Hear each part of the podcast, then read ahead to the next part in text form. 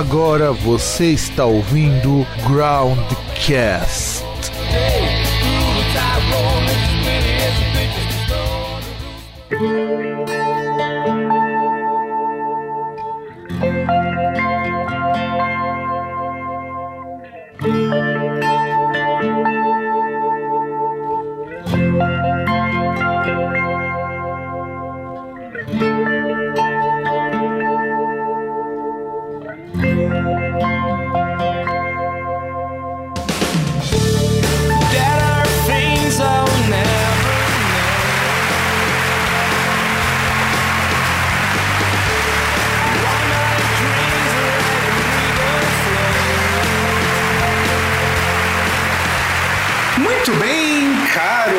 Ouvinte, caro ouvinte e demais seres que ouvem esta bagaça chamada Groundcast.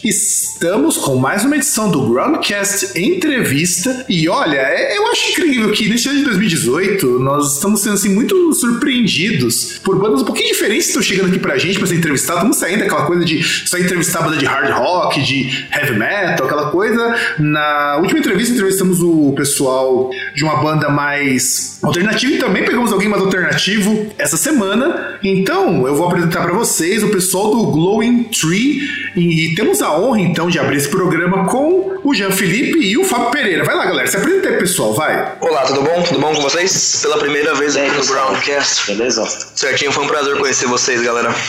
Olha só, e começou com o nosso som aí, né? Começou com o Cycle Paper.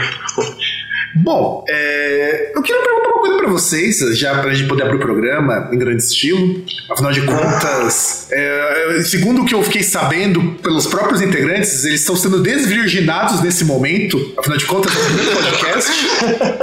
É, a gente já dá uma virgem de podcast, né? De podcast, pelo menos. E tá sendo Apenas isso. vocês? Primeira vez no podcast, é isso aí. Tá, até, até agora tá sendo bem satisfatório. Bem satisfatório. Não, não, tá, não tá machucando vocês por dentro, não? Não, ainda, ainda não foi muito grosso conosco. Você ainda. Não, não, tá suave. Tá sendo bastante delicado. Ah, esse momento, assim, é é uma coisa que vai ficar marcado. Eu tô mar- marcando até a data hoje, o horário. É uma coisa que vai ficar na memória. Ah, você, tem que, você tem que ver que a gente grava os podcasts de entrevistas, ou o nosso podcast regular, na maioria das vezes, à noite, e veja que é propício. Primeiro, à noite, aí tem um pouco de cuidado com isso, porque já tá começando a tomar umas conotações bem perigosas. Já cria um, um ambiente meio intimista, né? Pra tudo isso. Já fica aquela coisa bem, bem pessoal, bem calorosa. É, exato, exato. Ah, já dá uma intimidade aí. Exato. Ali, vamos começar então, é, falando com vocês. Vamos começar com aquela pergunta, assim, padrão, clichê, que todo mundo pergunta, afinal de contas, a gente não pode fugir dos grandes clichês das entrevistas de veículos e tudo mais. Em que momento da vida de vocês, vocês decidiram que vocês iam tomar no rabo e virar músico? Eu comecei nessa, nessa tarefa aí de louco com 12, 11 ou 12 anos, mais ou menos. É, foi, foi por influência de um primo meu, tocava guitarra, violão tal. Aí ele foi. Teve um período que ele morou né, na minha casa com meus pais. E aí eu fui influenciado, né? Comecei a tocar, comecei a tocar, nunca mais parei. Ele falou pra mim: se eu quisesse tocar de verdade, né, tinha que ter banda. Aí desde pequenininho eu tô correndo atrás de ter banda de 13, 14 anos. E tô até hoje, né? Faz mais de 10 anos muito tempo já tocando. Aí hoje, hoje em dia também eu não consigo mais imaginar nada que eu faça sem música, né? Eu vou jogar um jogo, tem música. Eu vou fazer qualquer coisa, tem que ter música. Eu nunca consegui fazer mais nada sem imaginar isso, né? É muito complicado. Virou um vício, né? Virou um vício. Vai, Fabio, e você? Então, eu comecei na música, é... na verdade eu comecei bem cedo, aos 7 anos, porque, tipo, tudo começou com um tecladinho de brinquedo, cara. Vou te contar, mano, foi engraçado. É... Desde pequenininho, sempre pegava música de ouvido assim, com uma grande facilidade. Comecei com tecladinho de brinquedo, aquelas musiquinhas infantis, ora meus irmãos jogam videogame, pegavam alguma música de ouvido. Minha influência é trilha sonora de videogame, filmes, músicas clássicas também. Aos 14 anos, minha tia percebeu que eu tinha um certo talento pela música, tive meu primeiro teclado. Aí foi que comecei a aprimorar e tocar tudo que eu pude absorver na volta. Tipo, qualquer música, qualquer coisa. E então, tipo, mesma coisa que o Jean. Qualquer coisa que eu fazia na vida tinha que ter música no meio. Aí em 2013, tipo, quando eu entrei, eu comecei, eu conheci o, o Jean Felipe através do meu pai, né? Causa que pai estudava na faculdade, na FATEC, e porventura eles se conheceram. Aí foi aí que comecei a me aprimorar mais na música, sendo bem influenciado pelo Jean, porque quando eu entrei na banda dele, eu não sabia de pombo nenhuma, nem coisa de gravação, é, nem. Não sabia de nada sobre música, só sabia tocar, só sabia tocar. Eu que desvirginei você. Aí- foi? Pois é, o Jean me ensinou, o Jean me ensinou na música. Você foi desvirginado por mim. Eu, eu conheci o Fábio na época que a gente tava, assim, era, uma, era um outro nome, era outra formação, era outro tipo de coisa que a gente queria fazer, né? E eu não tinha um tecladista, né? O pai dele me mencionou que o filho dele tocava teclado, então eu falei, ah, traz ele aí pra ele fazer um teste, né? Aí acabou ficando, né? Foi tocar, toca aqui, toca ali, compõe som, grava, etc.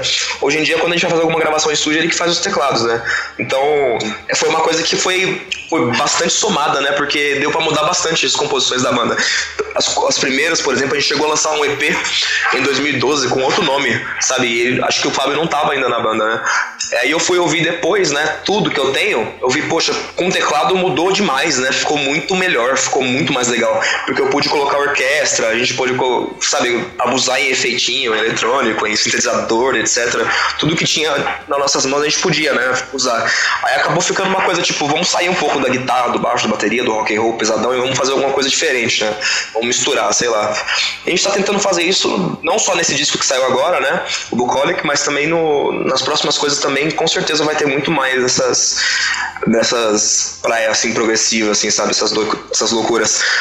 Aliás, o que, que vocês faziam na. FATEC? Só, só por curiosidade, o que, que vocês Eu faziam? fazia, eu fazia análise e desenvolvimento de sistemas. Então, sabe por, quê? sabe por que eu pergunto isso? Porque um dos nossos podcasters, o César, que grava regularmente com a gente aos sábados, que é o programa regular, ele, até- ele tá, acho que há quase 10 anos, tentando se formar nesse mesmo curso da FATEC.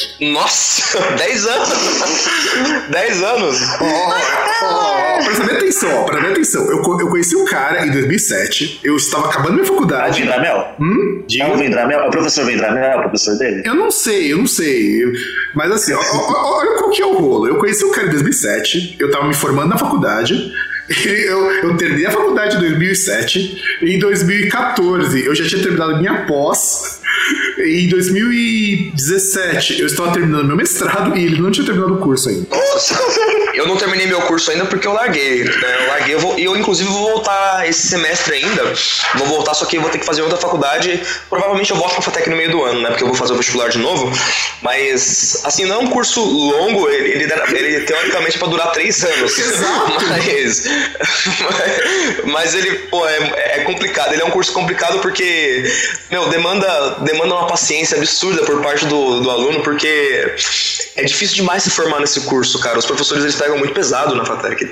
Pegam pesado demais, demais, demais. Eles arregaçam, sabe? Eles arregaçam. E, e porque essa área é muito dolorida, é muito machu ela machuca demais essa área, né? Ela é muito complicada. dessa área do meu pai. E, Por- e foi um dos motivos de eu ter largado, né? Foi um dos motivos de eu ter largado. Aí eu, eu larguei a faculdade de TI, né, de análise e desenvolvimento de sistemas, para poder me dedicar à música e fazer outras coisas, né? Queria trabalhar, queria fazer outras coisas.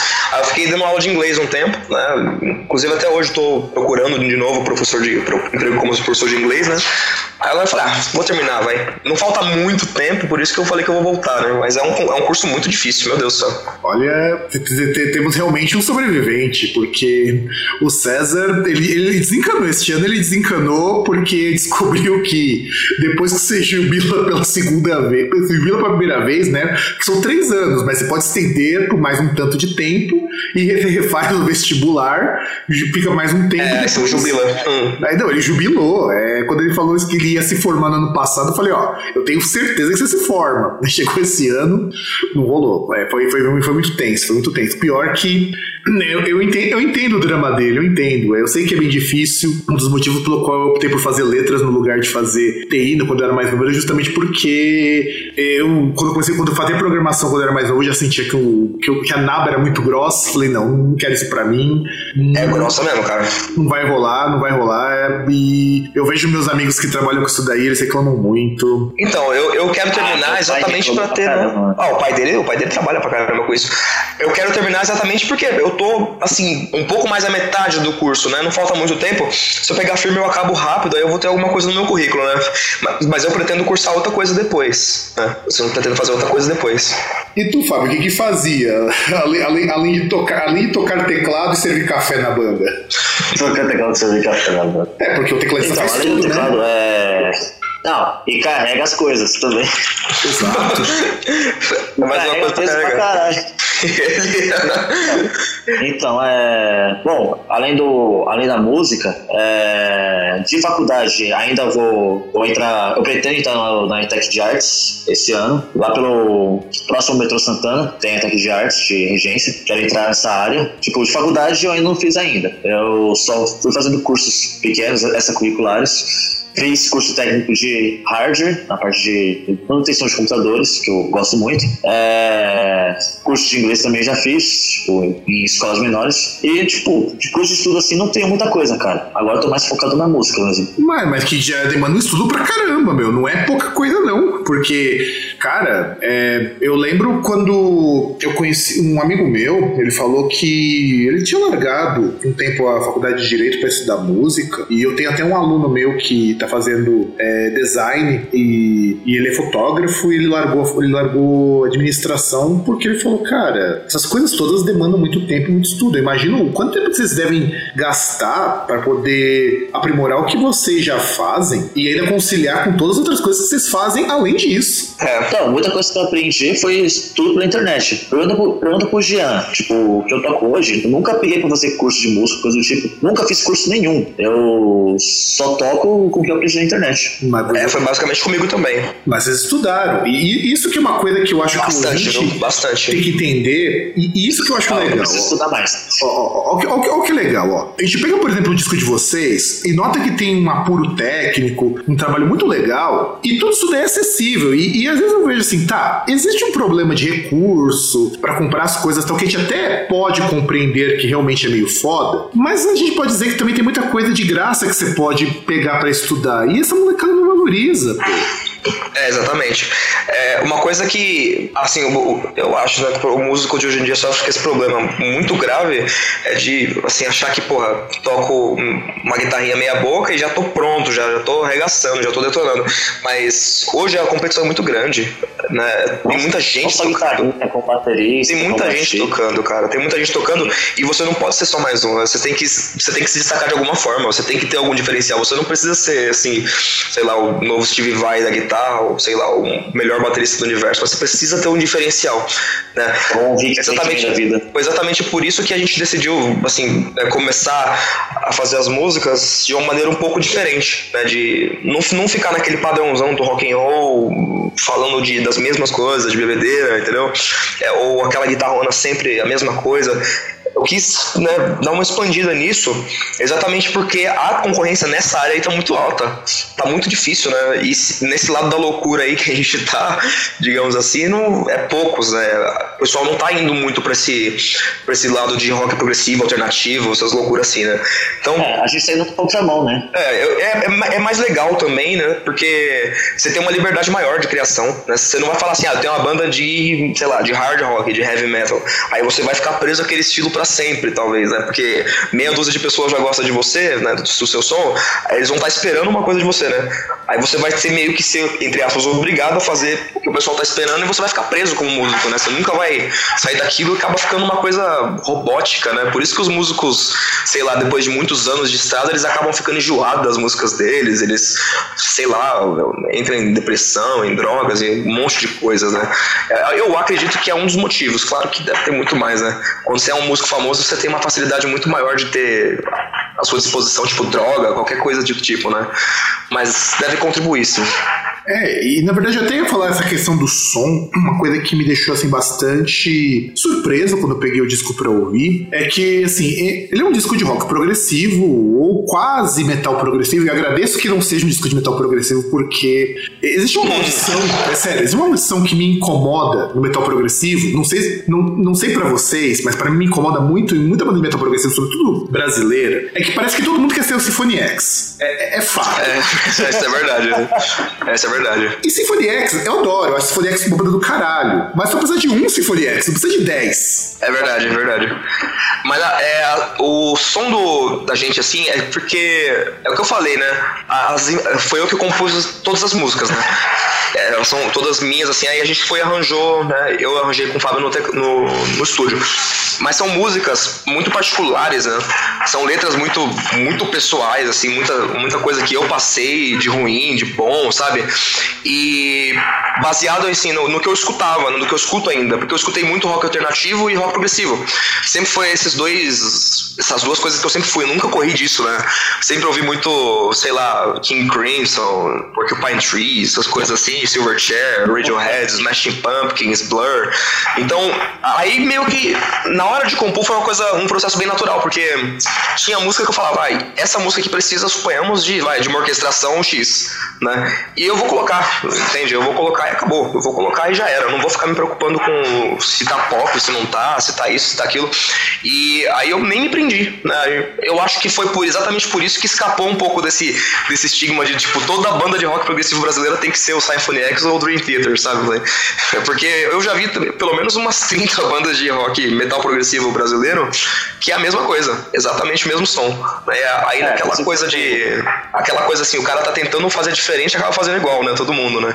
acrescentando um pouco o que o Gianni sempre vivia falando, tipo, a- o nosso estilo de música não é. A gente não se prende no estilo, tipo, a gente tá fazendo música. A gente cria, inova e coloca algo que possa ficar legal, possa ficar agradável aos ouvidos. É, As primeiro- super legais. Primeiro, primeiro eu procurei me agradar, né? Procurei ser o mais honesto possível com o que eu tava querendo, com o que tava na minha cabeça, né? Porque eu pensei, poxa, eu não tenho, eu não tenho gravadora, né? Eu não tenho gente milionária me bancando, né? Eu não tenho nada disso. Então eu não tenho muita satisfação a dar, né? A não ser a mim mesmo, né? Então eu me preocupei mais em me agradar primeiro, agradar os outros. É, Isso é consequência, né? E acaba. Quando você tem um trampo honesto, cara, você acaba pegando uma parcela de pessoas que gostam de verdade do que você faz, né?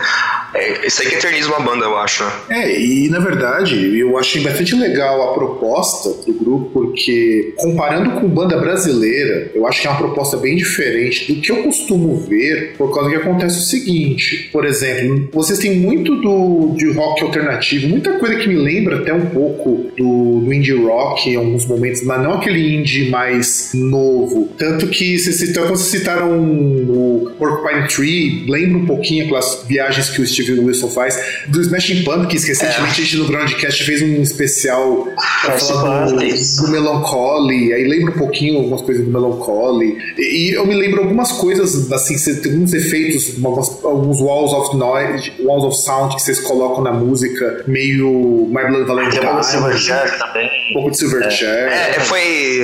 é, as guitarras, assim, é, foi exatamente o que você falou. A ideia do Sa- do Wall of Sound foi, assim, perfeito porque tava pedindo. Por exemplo, tem uma faixa no disco que é Pictures of Life. Né? Ela, essa música, eu fiquei por meses batendo cabeça no que, que eu ia fazer pra colocar no papel que eu tava, o que, que tava na minha cabeça, né? Porque no nada saía bem, nada saía certo. Aí de repente a gente abu- decidiu abusar no- na orquestração, né? E misturou com aquela, com aquela guitarra distorcida, eu coloquei um puta de um fuzz, né? Usei Big Muff nessa música. Então acabou misturando ainda mais. Aí ficou essa coisa tipo. é, aquela, aquele, aquele som preenchido pra caramba, né? E uma coisa que o ouvinte não consegue muito bem decifrar o que, que tá acontecendo, né? Ele só escuta, ele só escuta e não, não fica muito naquela coisa, ah, tem uma guitarra, tem um baixo, tem não sei o que. Tem tudo ali, né? Tá tudo rolando. É, é Tem uma- muita orquestra essa música. Tem violino, tem cello. Tem- tem bastante coisa. Pequenos de MIDI, tem muita coisa. Sim, e isso me lembrou muito. Eu estava escutando um tempo atrás umas coisas de do Babylon Valentine, uns, uns shoegazes mais novos também que tem Aham. saído. E eu achei essas propostas legal porque fazer isso com progressivo é uma coisa que aqui não é comum. É, entende? Aqui não Eu é nunca vi, na verdade. eu conheço algumas bandas fora, ou, por exemplo, uns grupos fora que fazem alguma coisa nessa linha, não é parecido com o que vocês fazem, mas é nessa linha, sabe? E, e- e isso eu acho legal, porque é um som novo, e, e eu sinto falta disso, porque de repente você pega bandas que o pessoal tem sempre a bagagem das mesmas bandas, não que você, precisa reinventar a roda, mas eu não acho que você precisa fazer sempre o mesmo som. Tanto que assim, o que, que influencia vocês? Que bandas, que artistas, além do que vocês já citaram, o que, que inspira vocês como músicos? Olha, é, eu posso falar assim com certeza, porque como foi eu que escrevi as músicas, com certeza o cara que mais me inspirou na vida foi o o Daniel Jones do Silverchair, né? Então, mas assim, como o Silverchair foi a banda que me fez conhecer mais uma porrada de outras bandas, né? Então, assim, eu posso dizer seguramente que tá ali na praia dos anos 90, né? Digamos, vai Faith No More, né? coisas assim. Pô, eu também gosto bastante de Bjork, certo? Não morre. É, eu gosto muito da Bjork, né? Aquela finlandesa que canta doideira, né? Faz umas loucuras do caramba. Eu, eu gosto de Tool, né? Oh. Tool também é uma, uma banda que, que influencia, influencia bastante, influencia bastante, tipo, no- não só na, na composição, mas também em questão de timbre, Deftones, né? Dinosaur Jr. É uma coisa muito... Eu, eu tenho um gosto musical muito abrangente, né? Dentro daquela linha 90, alternativo, essas coisas assim. Tanto é que, poxa, eu gosto, por exemplo, tava ouvindo The Pixies, né? The Pixies, eu falei, poxa, devia ser legal, né? ela Fazer alguma coisa mais ou menos naquele, naquele tipo de indie, né? Sonic Youth, Pixies, essas coisas assim, né? Então, meu, influência pra mim é um negócio complicado, porque nesse disco aí tem uma faixa, inclusive, que um amigo meu ele estava ouvindo, né? Ele falou que parecia um som do Rush. né? E eu gosto Rush. muito do Rush também, né? Que é a faixa 9 do disco, assim, Red. Ele falou, poxa, lembra coisas do Rush, sabe? Me lembra o Rush. Então, é muito complicado pra mim dizer, ah, é isso aqui, mas eu diria que o que mais influenciou mesmo foi anos 90 e, e prog, né? Essa coisa de Porcupine Tree, o Steven Wilson como um, como um todo, né? Como um todo, porque eu sou fanático por ele, cara. Eu fui no show dele ano passado, que- pretendo esse ano de novo. Falando que também lembra a Collective Souls também um pouco. É, Collective Soul, é tanta coisa, tanta coisa, porque, assim, existe muita banda boa, né, cara? Existe muita banda boa, porque eu, eu, pra ser sincero, eu já não, eu já não sinto mais a mesma coisa ao ouvir o classic rock, tipo, entre aspas, assim, né, que eu ouvia antes. Eu ouvi demais, né, eu ouvi muito, muito, muito, muito. Aí falei, poxa, não é legal você, tipo, gostar de uma coisa e fazer, sei lá, exatamente igual, ou, igual você falou, não precisa reinventar a roda, né? Só que às vezes você não precisa fazer uma roda, né? Faz um quadrado, faz um quadradão, faz uma janela, sei lá, muda um pouco, né? Dá uma puta de uma mudada. Exatamente por isso que a gente vai falar, ah, é banda de alternativo progressivo, vai. Já pra, pra ter a liberdade total de ter no mesmo disco uma música que é só piano e voz e outra música que é a puta de uma pauleira, né? Que é rapidona, que parece hardcore, sabe? Então, é exatamente isso, a liberdade criativa, né? Pela liberdade criativa total. É, cara, é uma ideia. A gente pode fazer, tipo, só uma piano voz, tem a Exato. goodbye, só violão voz. É, tem uma música nessa, nessa- nesse disco que acaba, né? Quando o disco acaba, ele acaba com um som goodbye, né? É só violão e voz, né? E logo antes dela tem um, um som de seis minutos e meio lá, puta, mó loucura. E é isso que é legal, você vai ouvindo o disco e você fala, porra, você não sabe o que espera, né? É bacana.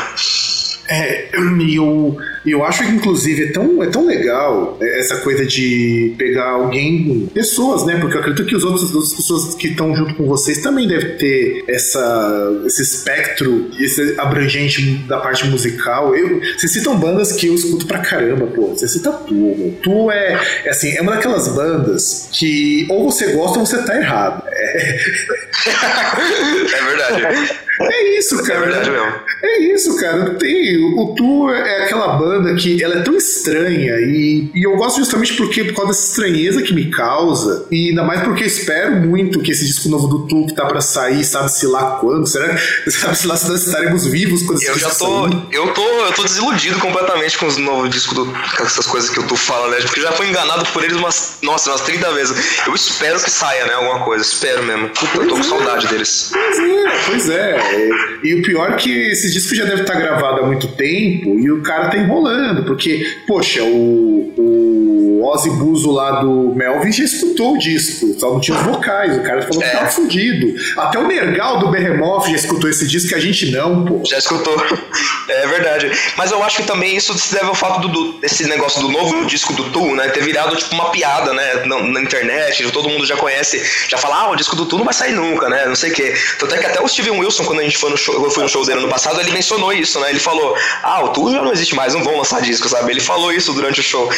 E tipo, eu acho que por, por causa dessa hype aí que eles ficam enrolando, né? Eles ficam enrolando falando, pô, tá todo mundo esperando, tá todo mundo muito louco. Quando sair, meu, vai ser um- uma bomba, né? Vai estar em todo que é lugar, né? É, vai eu ser- acho que é por isso, né? Sim, inclusive, eu lembro que quando. Dá atenção do público. Sim, sim, sim. Eu lembro quando tava saindo a matéria que eles estão prometendo que vai sair pra este ano junto com o disco da Perfect Circle, que também é outra banda que há tempos não lança É, nada. é verdade. Tempos que não lança nada. Ainda mais agora que o James Irra voltou pro Smashing Pumpkins, né? É, não. E vai ter esse novo Smashing Pumpkins. Esse eu já tô esperando grande coisa, porque eles estão querendo fazer duplo. Deu rolo lá com a baixista. É verdade. É, o do, do A, Corgan já a Darcy, a Darcy tava pra voltar, mas não volta. Ficou uma palhaçada do caramba. Não, e o Corgan tá, tá é. dando, uma- dando, dando umas viajadas aí, e, e- enfim, mas eu quero esperar porque o segundo semestre parece que vai ser no mínimo interessante. E eu acho assim, É. citando Tu, citando Bjork, que são bandas que são correntes, pelo menos pra mim, porque aqui no, no podcast eu e o César somos completamente opostos nessa parte de, de gostos. O César é exatamente o padrão do classic rock, porque ele só escuta isso, inclusive. a gente tem uma piada interna aqui de que ele só escuta as mesmas coisas, tanto que quando saiu aquela lista do Spotify do que você escutou no ano, né? A lista dele parava em bandas do começo dos anos 2000 e ele ficou muito Caramba, puto cara. quando ele. Não, e ele ficou puto, porque a piada que eu fazia com ele começou a fazer sentido. Eu falei, tá vendo? E, e a minha Escuta as lista. mesmas coisas sempre. Acabou. É, exato. exato. E a minha lista é muito maior, porque sou eu que recebo os pré-releases das bandas, muitas coisas que eu escuto não aparecem no Spotify justamente por causa disso. Então, mas a minha lista continuou. Boa parte dela é de 2000 pra frente. De, antes disso daí ela é bem restrita. 99%, 99% É porque- das bandas São Miguel pra Jujilena é tudo a mesma coisa. É, assim, a gente é da região de- da Zona Leste aqui. E não é só aqui, não, cara. É, é que assim, digamos que Todo tem lugar. uma. Como é que eu posso dizer? Tem um, um- uma coisa que o pessoal espera já de banda de rock, né? Tem uma coisa que o pessoal espera. ah, Você tem que, sei lá, fala de rock, o pessoal já pensa Metallica, Motorhead, Led Zeppelin. São bandas que eu gosto pra caralho também. Só que eu meio que dei uma enjoada desse estilo. Entende? Não que eu não goste, mas, mas eu, como ouvi muito, muito, muito, muito, muito mesmo. Então Muito, tocou. acabou, acabou fazendo, acabou perdendo um pouco de sentido, né? Aí eu, foi onde eu comecei a conhecer rock progressivo. Aí eu fui pro Yes, pro King Crimson, essas coisas loucas assim. Aí, meu, a- aí abriu, sabe, a, mente. Eu falei, porra, foi. Tanto é que a primeira banda que eu gostei na vida mesmo foi uma banda muito incomum, né? Foi o Nirvana, né? Eu comecei a ouvir música rock and roll pelo Nirvana. Tanto é que meu primo me influenciou a tocar guitarra, tudo bem, mas a primeira banda que eu tinha camiseta, né? Quis comprar CD e o caralho, foi o Nirvana. E. A minha assim, primeira banda aí- né, foi Legião Urbana. Ainda bem que foi, ainda bem que foi o, o Nirvana. o Legião Urbana. Ah, mas cara, podia ter sido pior, meu. Já pensou, ó, É. pensa, pensa comigo. Já pensou se a sua primeira banda fosse, sei lá, uma daquelas bandas de pop brasileiro dos anos 80? E tava- não, não, como é que é o nome? O É, Biquíni. Cavadão e coisas do tipo.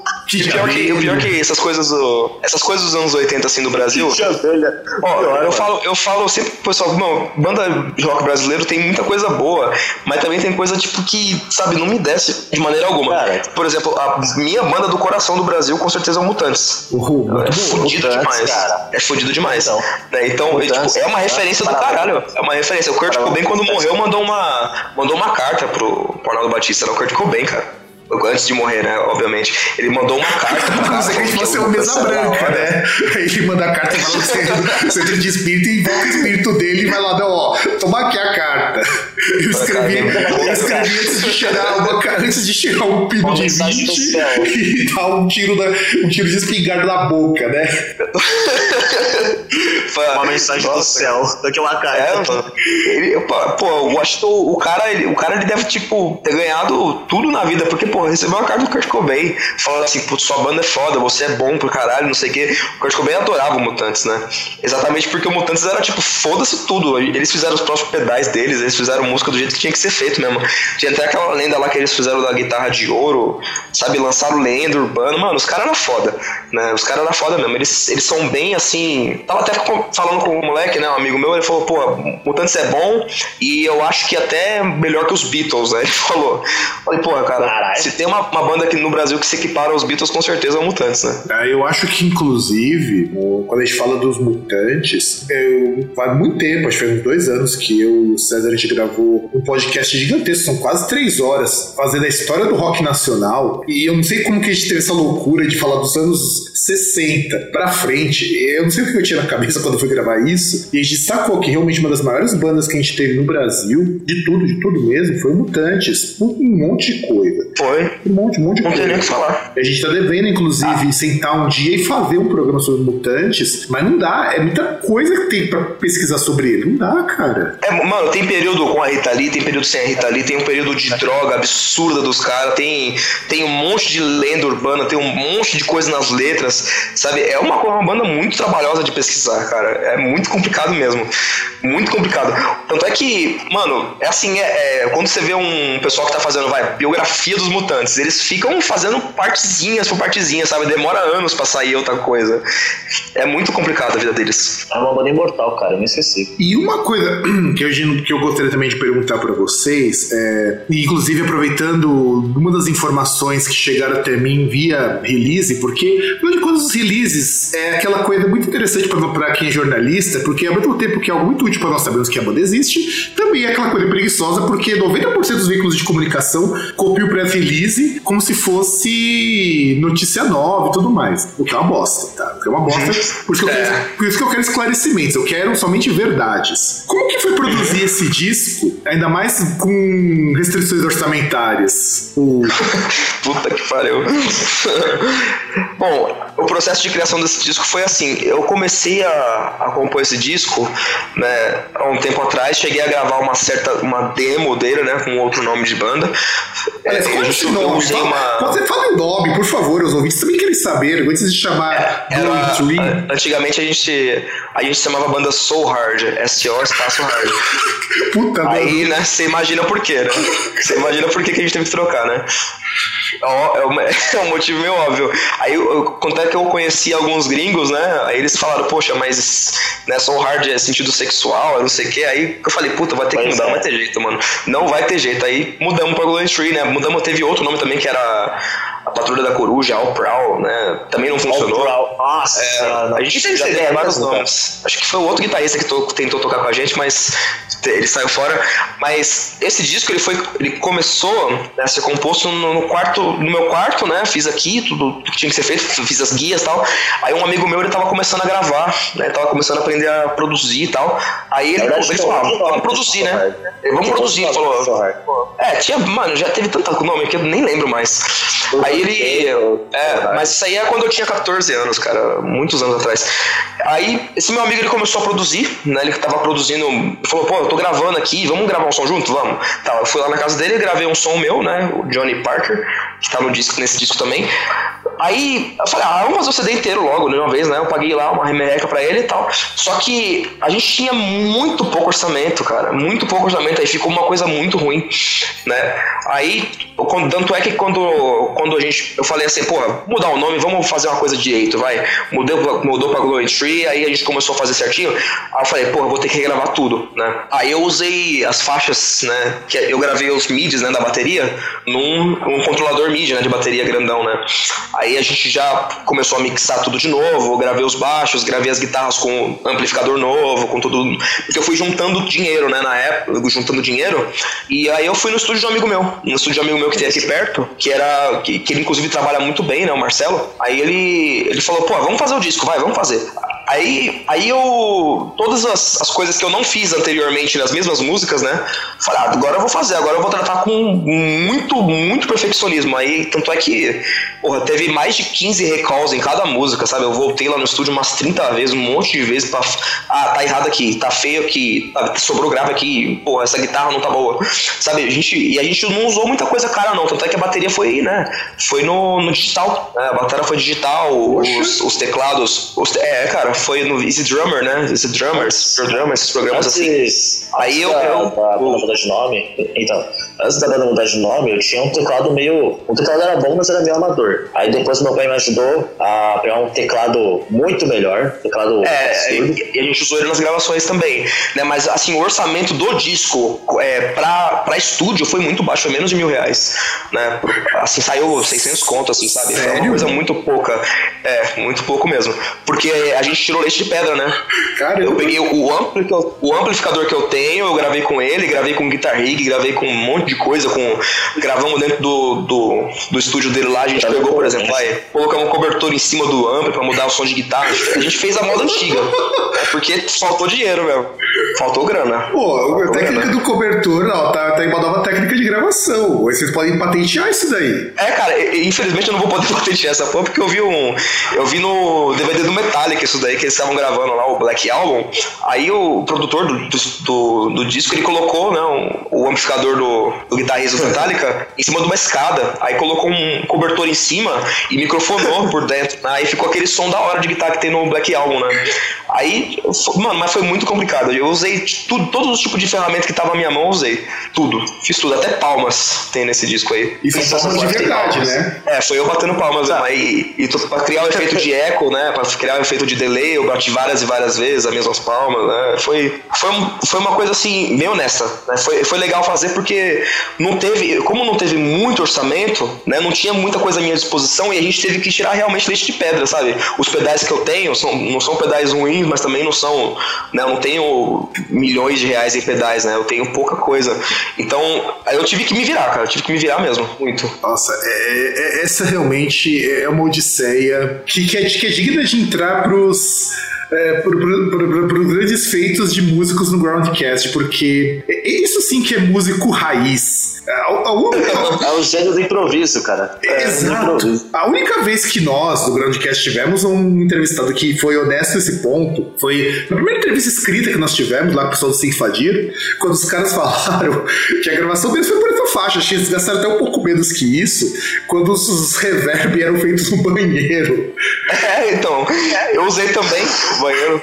Sério, isso A, do banheiro? a técnica do banheiro é Eu- ótima, cara. É, é um reverbão. É porque o- Essa aí eu não sabia, não. Essa eu não sabia. é um reverb natural do, do banheiro. Eu gravei lá dentro do banheiro, eu gravei uma guitarra. Essa guitarra dessa música Animals, né, essa música Animals que tem no disco aí, esse comecinho ela tem um eco, né? Ela tem um reverb. E esse reverb veio do banheiro. Tá vendo? A, a Veio técnica do do- banheiro esse, esse eco, esse reverb. a técnica do banheiro, é- ela não pode ser menosprezada. Tô impressionado, cara. Não, não pode mesmo, porque eu, eu queria um reverb legal, não conseguia encontrar em plugin nenhum. A solução que a gente teve foi colocar um amplificador dentro do banheiro. Sabe que disco? Deu certo. Sabe que disco famoso foi gravado com reverb de banheiro? Foi gravado Screaming for Vengeance do Judas Priest. Ele gravou. Nossa, sério que foi no banheiro? Sério, sério. Dos Priest. É, o o Judas já usou reverb de banheiro, cara. Cara, eu, eu, assim, eu acho que as gravações antigamente, dessa época do Judas, né, dessas bandas assim, eram mais honestas exatamente por isso, porque os caras tiravam da onde podia. O Led Zeppelin, porra, alugou uma casa no meio do nada, que era alta pra caramba, pra ter um pé direito pra gravar bateria, né? E aquele som de bateria do John Bonham é fodão demais, né? É fudido demais o som de bateria dele. E que sabe o que, acontece? Na real, é que não tinha recurso. É, não é nem por questão de grana, porque muitas dessas bandas tinham grana pra caramba. Mas não tinha como você ter esse som. É que nem, por exemplo, um- quando você pega essas bandas muito experimentais também, nossa, o que eu já vi de coisas que o pessoal já fez, uma banda que a gente entrevistou aqui, o Somba, eles pegavam é, uma coisa que parecia um microfone de contato, mas não era microfone de contato, mas era parecido o funcionamento. Você colocava superfície e aquilo ressoava. Os caras faziam aquilo ali tocando na parede e colocavam Ah, no disco. E é um aparelhinho que depois eu fui ver, ele custa tipo 60 reais, não é muito caro, não. E eles fizeram isso com parede porque eles não tinham nada muito tecnológico. E não era uma banda que fez com restrições sanitárias que nem vocês, não. Fizeram porque não tinha nada parecido com isso. Depois que eu vi, depois que eu vi. Era aquele som, né? Sim. Jeito. Sim, e depois que eu vi um- umas bandas lá da Alemanha, na década de 60, que os caras gravavam vocal numa É. Pegar o. O, Billy Corgan do Smashing Pumpkins, ele, ele gravou algumas coisas do Melancholy com assim com, com som de roda de bicicleta, Sim. tesoura, sabe, com coisa assim, né, com duas tesouras assim fazendo a parte da a percussão, né, como se fosse uma, uma meia lua. Eu acho eu acho isso do caralho porque se o som tá na tua cabeça, tira ele de algum lugar, né? Não tem o que fazer. Se é aquilo, é aquilo, não tem jeito. né, Você tem que ser honesto. Aliás, aproveite então, aproveitem vocês aqui, digam, deem dicas pros músicos, o que que vocês podem improvisar, caso você tenha restrições orçamentárias. Quais são as dicas, além do reverb de banheiro, do cobertorzão ampli, que mais que, você, que pode mostrar pro músico amador pra ele poder economizar se ele tiver com pouca verba?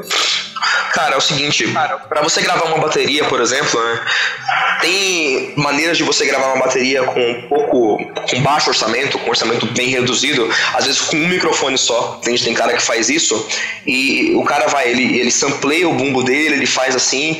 ah, Tem gente que coloca folha de sulfite na caixa da bateria. Não, eu falo que vocês Pra fizeram aquela- pra ajudar, Puta. ajudar outros. Cara, ass- assovio, é, guitarra gravada dentro do banheiro, guitarra gravada no quintal. É, teve, teve coisas que eu gravei dessa, dessa guitarra eu gravei duas ou três vezes a mesma guitarra, coloquei né, uma do lado da outra, coloquei cada vários tipos de som diferentes, peguei pedal emprestado, sabe?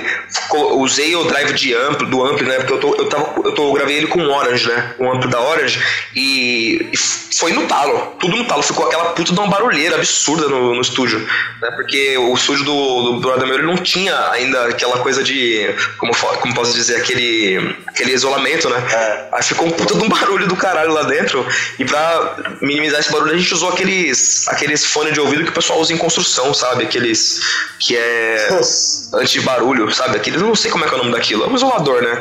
Ele é aqueles fone bem vermelhão, grandão, assim. Eu usei com, com um fonezinho por baixo pra ouvir a guitarra. E guitarra, cara, a minha guitarra foi uma. Nesse disco eu usei duas, eu usei uma Tajima, né? com um captador Seymour Duncan lá. E usei também um. Usei minha pedaleira, que era uma Boss GT10, junto com pedais, né? Então eu consegui tirar o máximo possível dos meus pedais e da pedaleira. Eu usei simulador de ampli, né? Em algumas coisas. Guitar Rig também é uma boa, cara. Guitar Rig, Easy Drummer, sabe? Essas coisas assim são muito bom pra quem tá com pouca grana. Porque, e pra quem tá com pouca grana pro estúdio e também não tem aparelho, né? Não tem aparelhagem. Porque eu consegui juntar uma, uma certa aparelhagem porque eu toquei muito na noite, né? Eu toquei, fiz muito cover, né? Então eu consegui comprar algumas coisas, né? Mas quando o cara não tem essas coisas, né? Quando não tem amplo, quando não tem essas coisas assim, cara, Guitar Rig, esses drummers salva a vida de todo mundo, velho. E você, Fábio? eu- E você, Fábio? O que, que você ele também dá de dicas? Afinal de contas, o tecladista é o cara que faz tudo, inclusive o cafezinho da banda e, leva, e é o hold nas horas vagas. Quais são as dicas de economia de, de, de economia doméstica pra banda que tem pouco dinheiro? Então, essa parte, essa parte, eu vou ser bem sincero contigo, essa parte não eu manjo muito, porque quando eu eu ia gravar as músicas, tipo, eu já tava com um teclado bom, tipo, foi um investimento, tanto que eu tive uma certa ajuda do meu pai, só que depois eu tive que pagar, né? Aí, conforme foi passando os meses, eu tive que pagar pra ele. Meu teclado é um, é um produto Yamaha, PSRS 670, tipo, questão de timbre de teclado tem que ser, é, é um teclado. Mas também o Fábio, o Fábio ele também passou uma época tendo que usar um controlador MIDI Passei, lá. mano. É, porque não tinha, não tinha nada, então ele tinha que usar assim os, os plugins nativos do Cubase, sabe? É, coisa assim, mano. Cara, É, foi você- coisa bem. Você é um herói, cara, pra usar os plugins É, do Cubase, cara, que é Programa, programa, É, mano, a gente. É, ele usou também, ele usou bastante coisa. Sintetizador. 49, é, É. Carbono 49, pedal, pedalzinho de sustain, é, notebook, um, é, um pedestal, um pedestal de- duplo de teclado, tipo, eu usava dois teclados, eu usava um mais amador e usava o, o controlador, controlador de MIDI. O que me salvou muito a vida foi o controlador. É, o Depois eu um controlador. teclado bom, depois que eu Aí- peguei aí- aí, eu Aí ele, su- ele subiu de patamar. Nesse disco aí, teve uma música, teve uma faixa que foi a Reasons to Cry, que eu queria um bumbo com aquele som quicadinho, sabe? Aquele um kick, né? aquele som tradicional de bumbo, que eu não conseguia tirar de jeito nenhum. Aí o, o cara do estúdio me deu uma dica, aí eu, a gente fez o seguinte, eu, ele montou né, o pedestal do microfone, né? Aí naquela parte de baixo, que tem os, as três perninhas, né? Eu, eu fiquei batendo, né? Com o meu pé ali. Aí esse som foi gravado, né? Aquele que saía no, no microfone, né? Ele colocou junto na mixagem, todos os bumbos, ele colou em todos os bumbos, né? Aí ficou esse som junto, ao mesmo tempo, desse som batendo no, no pedestal. São, cara, tem tanta coisa pra usar, né? Eu, eu usei um pouco da espuma do, do estúdio, eu fiquei passando a mão na espuma do estúdio e gravando esse som pra fazer percussão. Sabe, cara, é muita coisa, muita coisa. Olha, realmente, realmente vocês são heróis. De verdade, vocês são heróis, porque. Não, é realmente a gente podiam chamar. Dá, dá pra tipo, trocar de Glowing Tree pra banda MacGyver. Tirar leite de pedra. Aí tirou mesmo, viu, mano? Não, porque, cara. É. Cara. Somos todo mil. Leite de pedra. Olha, eu, eu diria que, mano, eu diria que quem é pobre, cara, se vira pra caralho, viu? Quem não tem dinheiro se vira muito. Pra gravar os baixos, por exemplo, os baixos estavam saindo com aquele som xoxo, sabe? Aquela coisa boba, aquela coisa sem graça. Gravei dois baixos, sabe? Um baixo foi tocado normalmente, né? Foi tocado livremente, né? E o outro foi todo abafado, né? Eu toquei todo abafando no palm mute, né? Aí deu um peso maior no, no baixo. Isso aí eu vi no documentário do Pantera, né? que o baixista do Pantera usou esse recurso aí. Aí eu usei. Eu, eu, eu mesmo abafei, né? As, as cordas como se estivesse tocando guitarra, né? No baixo. Como você, Aí- você faixa? É só usar palm mute, né? Aquele, aquela técnica de guitarra que você toca abafado, né? Só que com baixo. Aí dá um peso. Você tem duas linhas de baixo ao mesmo tempo rolando ali, você tem mais peso, né? Mais som. Uma tá abafada e a outra tá rolando solta, né? Aí você mexe na equalização lá, que nem louco. E fode um pouquinho os dedos também, né? É, detonou, viu? Detonou. Detonou. Nessa época aí, minha namorada brigou comigo pra caramba, porque eu ia pro estúdio direto. A esposa do cara do estúdio ficou brava com ele, porque. Acho que a esposa do cara até hoje tem raiva de mim, porque direto, direto, eu ligava pra ele, ô cara, vamos gravar? Era uma hora da manhã, 10 horas da noite, sei lá, cara. Ficava até, até, até de uma 11 horas, meia-noite, gravando, mexendo. Foi um período. Puta que pariu. É, foi complicado. E shows? Como que, Mas é porque. Mas que é, cuida de shows pra vocês, hein? Só, só, só pra te contar um pouquinho, só pra gente não, não, não esquecer, porque vocês têm que fazer shows, as pessoas têm que ver que vocês existem. Então, cara, sobre show, é o seguinte, a gente, como tá. Né, o disco acabou de, de ficar pronto esses tempos, a gente tá lançando ele agora, ainda não tem ele nem, nem em versão física, né? Digamos assim, né? A gente não tem ele prensado ainda. Tá em processo, né? O pessoal tá, tá prensando lá. É, a gente ainda não tem muita coisa marcada, mas para esse ano a gente pretende fazer basicamente duas coisas. Que é fazer um show solo nosso lá num, num centro cultural que tem ali na- no bairro da Penha, na Zona Leste. Né? A gente já fez um show lá antes, a gente quer fazer novamente, só que gra- gravado certinho, com boa qualidade de imagem, qualidade de áudio, para ter vai, um DVD da gente, né? um DVD amador nosso, né? feito pela gente mesmo. E a segunda coisa é a gente tocar lá na Paulista, igual muitas bandas estão fazendo. Eles estão. Eles estão. Como é que eu posso dizer? Eles estão usando um esquema pra tocar lá na Paulista. Todo mundo que passa, né? Eles usam um gerador. Um gerador lá movido a gasolina. Eles ligam todos os instrumentos, toda a aparelhagem lá da, da banda e, e, e toca lá mesmo, né? Toca lá mesmo. Aí vendem CD, vendem tudo isso. A gente vai fazer isso. Só estamos esperando ficar pronto né, o que precisa, o geralzão, né? Que é CD, camiseta, a porra toda, né? Então, mais no meio do mês que vem, a gente já tá indo pra, pra esses lados da Paulista e tá tocando lá direto. Então, provavelmente a gente se, tom, se tromba lá, talvez um domingo, alguma coisa assim, né? Que é, geralmente É, o horário, o, o dia que o pessoal faz, né? O pessoal faz tipo domingo à tarde ou de manhã, não sei, alguma coisa assim. Mas a gente vai fazer isso. E fora os shows que a gente pretende fazer ainda com o pessoal de algumas outras produtoras, né? Então, estamos marcando. Pra, provavelmente vai ter um festival de som autoral aqui em São Miguel Paulista. Né? A gente ainda tá né, decidindo quando vai ser, o pessoal tá, ainda tá decidindo datas, etc. Quando sair, a gente vai postar na página da Glowing Tree, né? Peço todo É, mundo que, a que curta também a página da Glowing Tree. É, e tem também A gente tá o. esperando todo o portfólio. É verdade. E é, pelo, por esse portfólio, é, a gente está investindo com shows cover. Temos uma banda de shows cover e estamos usando isso justamente para financiar o Entry. É, porque o nosso objetivo vai ser a Paulista, depois o teatro. É, tem um, tem um gasto muito grande, né? É, e na verdade até ia perguntar isso daí pra vocês em outro momento, mas eu acabei me esquecendo, porque afinal de contas o Groundcast é o programa de pauta zero. A, a pauta, ela, é- ela existe para efeitos morais. O que, que vocês fazem? é, além da banda, porque a banda não dá dinheiro, a gente sabe disso. Infelizmente, banda autoral no Brasil dá tanto dinheiro quanto você tentar tirar água, tirar é, do esgoto, né? Dá tanto dinheiro quanto isso. Eu acho que dá até mais. Eu diria que a água do esgoto deve dar mais dinheiro. O que, que vocês Porque fazem? é complicado. pra- O que, que vocês fazem pra arrumar uns trocos? Ou, ou, ou, ou pelo menos pra tentar sobreviver, afinal de contas, é, amplificadores e demais equipamentos não dão em árvores, né? E é caro pra caramba, viu? Sim. Olha, é. Bom, o Jean Eu sou professor de inglês, tá ligado? No momento eu não tô dando aulas, inclusive é porque eu tô procurando escolas, etc. Já tô correndo atrás disso um certo, umas certas semanas aí. Tava dando aula particular, talvez eu vou voltar a dar aula particular, vou pegar mais firme em negócio de aula particular, vou escrever minha própria metodologia. E quando eu terminar, né, ou quando tiver praticamente encaminhado lá a coisa da faculdade, talvez eu arrume alguma coisa na área de TI, algum estágio, alguma coisa assim. Né? Mas, mas assim, pra banda, né, pra gente investir na banda, geralmente geralmente a gente faz ou assim, vai, um rateio, junta todo mundo, cada um paga uma coisa, entendeu? Cada um, cada um dá tanto, dá, sei lá, 30 contos, 50 contos pra cada um, aí cada, a gente faz o que tem que fazer. E também a gente toca né, na noite, assim, os covers, né, com uma, uma, outra, uma outra galera, né, em bares, a gente toca um monte de cover, né, e acaba pegando cachê e investindo. né, A gente pega e investe né, no que tem que ser feito, pra não ficar pesado pra galera, porque o pessoal não ganha muito, né. O Fábio, o Fábio, o Fábio trabalha, não, nem lembro do que, que você trabalha, Fábio. Então, eu trabalho, é, eu trabalho autônomo, autônomo, né, infelizmente, porque a crise desse país tá uma porcaria, né, fazer o quê? É, tipo, eu faço trabalho de divulgação, trabalho de pleiteiro, né, tipo, coisa normal que tem muitos por aí. Mas é um trabalho que tá me rendendo uma grana legal, tipo, ganho de 700 a 800, se- é, 900 conto ao mês. Ah, mas aí dá, dá pra manter. desconto. Dá pra manter. Dá pra E, e também fora, fora a banda, né? Fora a banda que a gente tem uma, os covers, né? Duas Que às vezes dá dinheiro também, né?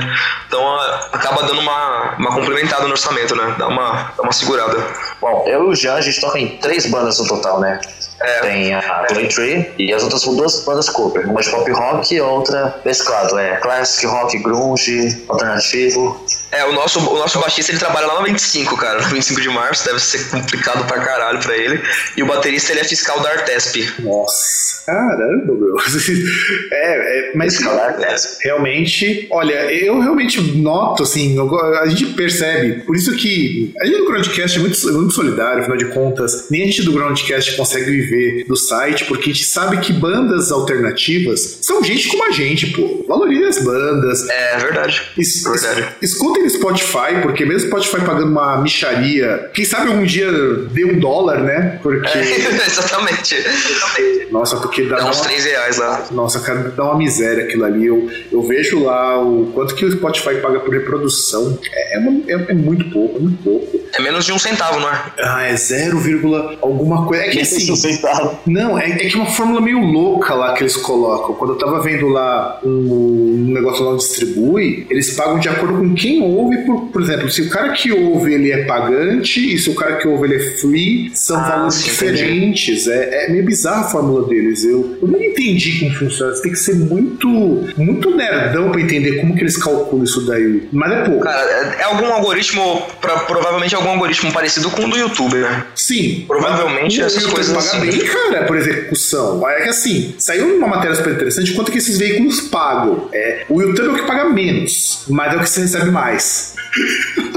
É porque tem mais execução, não é? Não Exato. tem mais execução. Exato, porque você consegue muito mais Puta, gente cara. pra São executar. milhões de pessoas acessando o YouTube. Olha, mas eu, eu acho que também isso daí é um problema, é um problema estrutural das bandas e dos canais né, de YouTube que tem hoje em dia, porque assim, a gente tá começando a, a ver esse problema que a gente tinha. Por exemplo, eu tinha esse problema muito sério agora só, né? Eu tinha essa coisa agora, porque, por exemplo, vai, uma banda, ela precisa não só ter o som gravado, ter um clipe, ter alguma coisa assim, você precisa gerar conteúdo constante, né? Você precisa gerar um monte de coisa pro pessoal ficar te ouvindo, né? Pro pessoal lembrar que você existe, pelo menos, né? E é, é o que os, os grandes canais do YouTube hoje em dia fazem. Às vezes os caras lançam uns vídeos sem nexo, sabe?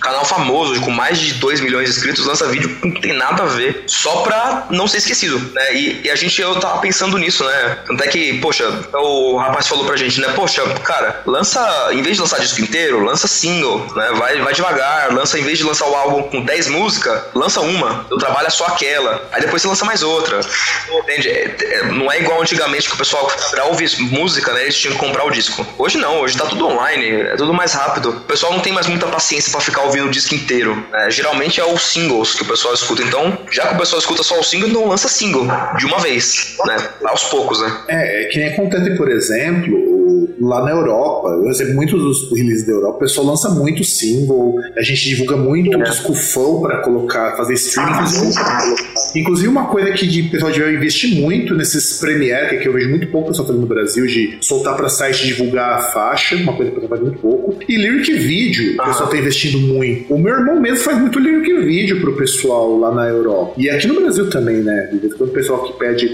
uns lyric videos, inclusive tem uma banda amiga nossa lá, o, o também, o Valente to Hypnotized, que meu irmão fez dois lyric vídeos dos cara, do cara. E assim, é aquilo que você falou, precisa gerar conteúdo, porque banda hoje, se você, ainda mais o pessoal mais novo, tem que ter alguma coisa pra mostrar. Não é só a música, infelizmente. É, tem que ter.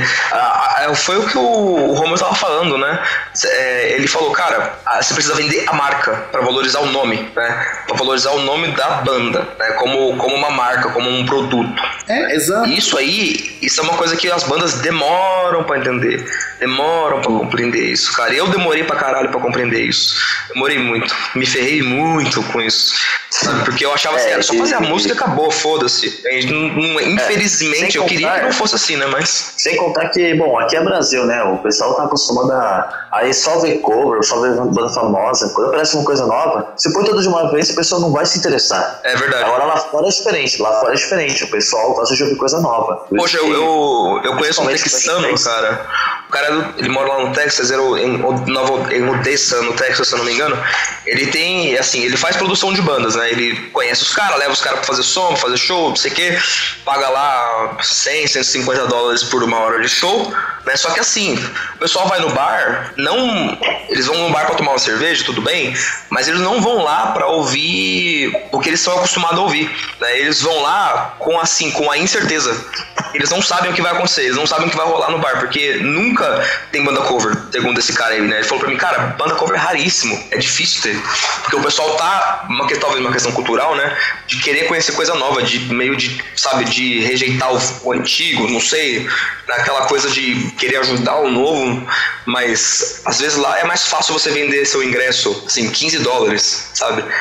A galera vai ver seu show sem nem saber o que você vai tocar, só por ver mesmo, porque quer ver coisa diferente. Entende? E no Brasil ainda a gente não tem isso. A gente teve muito nos anos 80 e eu não sei o que, foi acontecendo, eu não sei qual foi o motivo que isso foi morrendo aos poucos, né? Foi morrendo. Foi simplesmente morrendo. O pessoal simplesmente enjoou de correr atrás de coisa nova. E é por isso que as bandas elas têm que ficar o tempo inteiro, sabe, mostrando, mostrando serviço, lançando videozinho, live no Facebook, puta, é um monte de coisa, né? E esse tipo de coisa demora para as bandas caírem a ficha delas, né? Muito, demora bastante. É, eu sei, eu tenho um amigo, um amigo meu que ele fazia, ele falava sempre muito, fazia e falava muito isso pra mim, que uma coisa que fez ele até tocar na Argentina, foi uma coisa que ele falou que ele nunca pensou na vida dele, que ele ia tocar na Argentina fazendo cover de Tokusatsu. É, é- é sério, é, é sério, ele falou assim, Sério isso? ele falou, ele nunca imaginou na vida dele que ele ia fazendo cover de Tokusatsu, mas do jeito dele, tá? Não era, não era fazendo fazendo do jeito dele, fazendo em versão hard rock Brasil anos 80, sabe? Aquelas bandas de hard rock brasileiras anos 80. Ele fazia naquele estilão os covers de Ultraman, de Jasper. Hora, olha. E é muito legal. Muito legal. Gil Ken do Power Rangers. Não ia fazer coisas desse tipo, e até de músicas de versões brasileiras. É bem legal o o Project Dragons, que ele ressuscita e mata algumas vezes ao longo da existência. É, é bem. Isso rendeu pra ele uma banda com o pessoal Uma que. nostalgia. Sim, ele rendeu uma banda com ele que com o pessoal que era do Metamorfose, que ele tocou por um tempo. Rendeu pra ele um show na Argentina com o Project Dragons, com um vocalista argentino, e que e foram pra lá porque ele fez um cover de Rata Blanca, e, e foi assim. Nossa. E foi assim, foi, mas por quê? Por causa de vídeo. E, e produzir, ele produzia conteúdo direto. E agora ele cansou. Agora ele tá tirando fotografia do dólar de artes.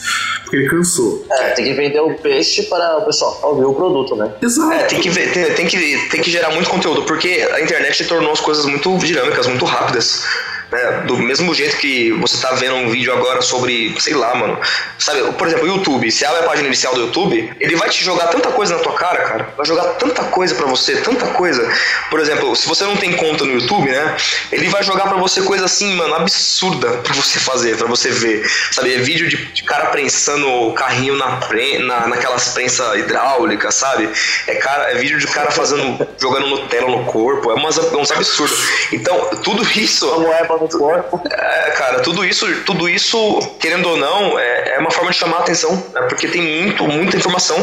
Né? Os vídeos dos caras são curtos, é coisa de 8 minutos no máximo, estourando, porque, mano, tá muito rápido, tá tudo muito rápido. É, daqui a pouco vocês Sim, vão não- pegar uma técnica de usando a moeba pra poder gravar, né? É, pode, pode ser, porque antigamente aqueles filmes de terror antigo, o pra pessoal usava, usava, usava som de geleia pra fazer aquele som, né, de, de filme de terror, né, a sonorização de filme de terror. Então, quem sabe, né? Aí, tipo, você falava, vou gravar minha música com a moeba, você vai um milhão de views, né? Pô, a moeba Nutella, Gravando minha música.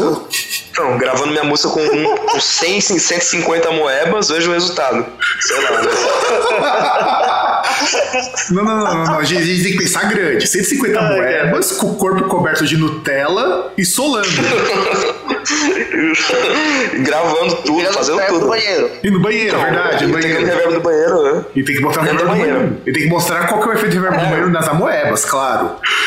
Ah, as amoebas, elas fazem um... Folha de sulfite na caixa. É.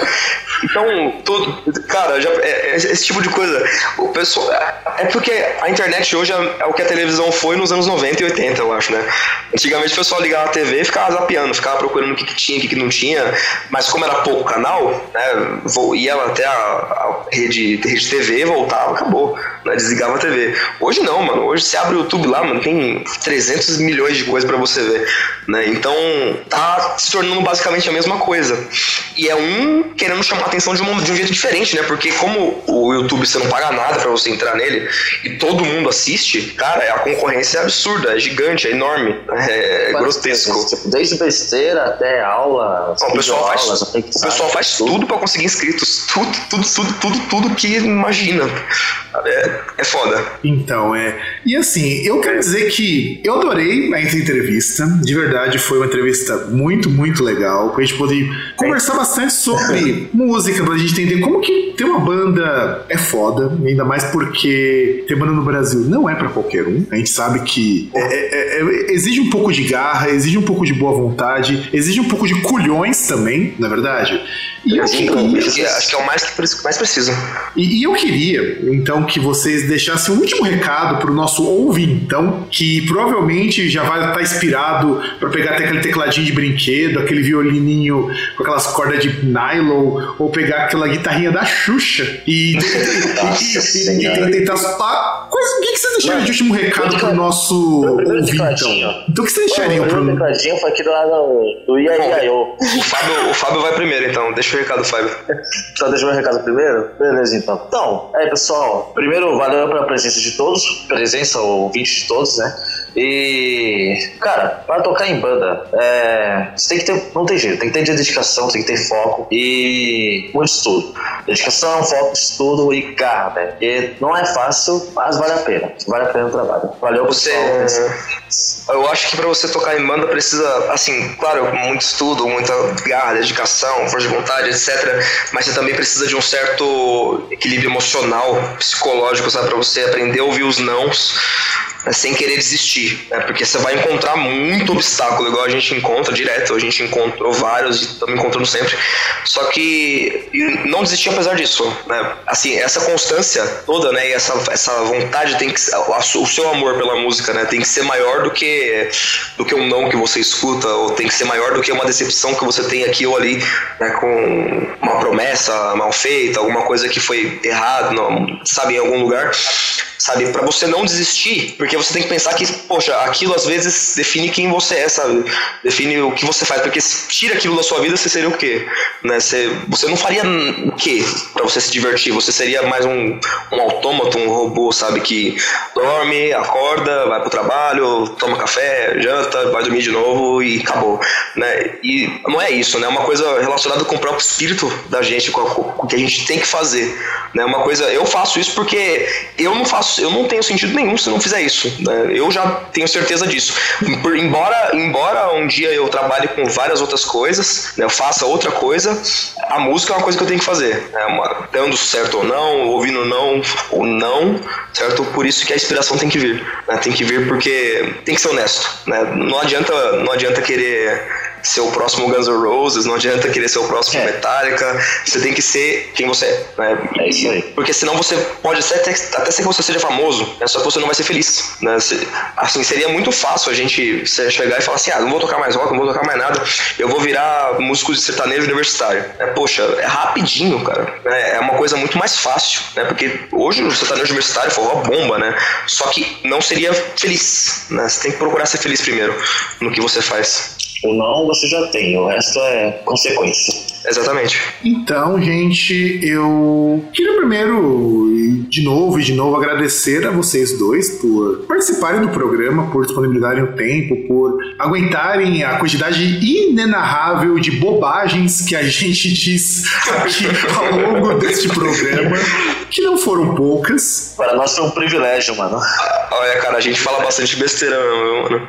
porque. Fala muita besteira. Porque nós quase convertemos esse programa, que era uma entrevista, num programa do Groundcast pra falar de qualquer outra coisa. Mas eu quero dizer que foi um programa muito legal. Eu acho que, assim, é importante que a gente dê espaço para os músicos, sejam eles amadores, sejam eles com tempo de estrada, porque eu não vejo muita gente apresentando essas bandas. Eu acho que o Glowing Tree é uma banda legal, uma banda muito legal, uma banda que tem um potencial muito grande. É, é um estilo de música que, particularmente, eu sou muito fã. Essa coisa meio progressiva, meio shoegaze, meio alternativo, é porque é uma coisa que eu ouvi quando era criança, poxa. Eu era uma criança dos anos 90, então é, é muita coisa muito próxima de mim, então eu acho interessante e eu espero muito que a banda vá pra frente. E assim, ouvintes, escutem o Glowing Tree. Quando eles, os rapazes conseguirem as cópias físicas, por favor, comprem. Afinal de contas, as bandas precisam de dinheiro, porque afinal de contas, elas precisam também comer. E comer comida não se dá somente em árvores. Alguém tem que plantá-las e trazê-las pra cá. Afinal de contas, nosso chão é só asfalto. A gente não planta mais nada, a gente ainda não tem como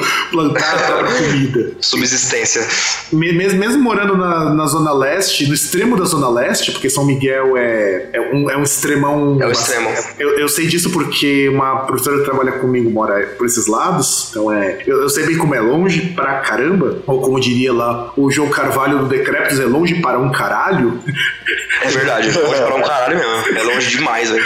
longe A gente tá longe de tudo aqui. São Miguel, é. Estamos longe de tudo, que eu tô longe de tudo aqui. Pra ir no, sei lá, sabe, porra, vai buscar uma coisa no- na cidade. Puta, uma hora e meia de, de viagem, sabe? É horrível. Eu sei, É horrível. eu sei, eu moro em Santo André, eu sei como que é longe as coisas por aí, porque pra mim também é longe. Santo- Eu, eu faço uma viagem. Eu faço uma Santo André é legal pra caramba, né? É, ele mora na Penha, né, o Fábio? Então é mais um pouco melhor pra ele, né? Tem metrô e tal.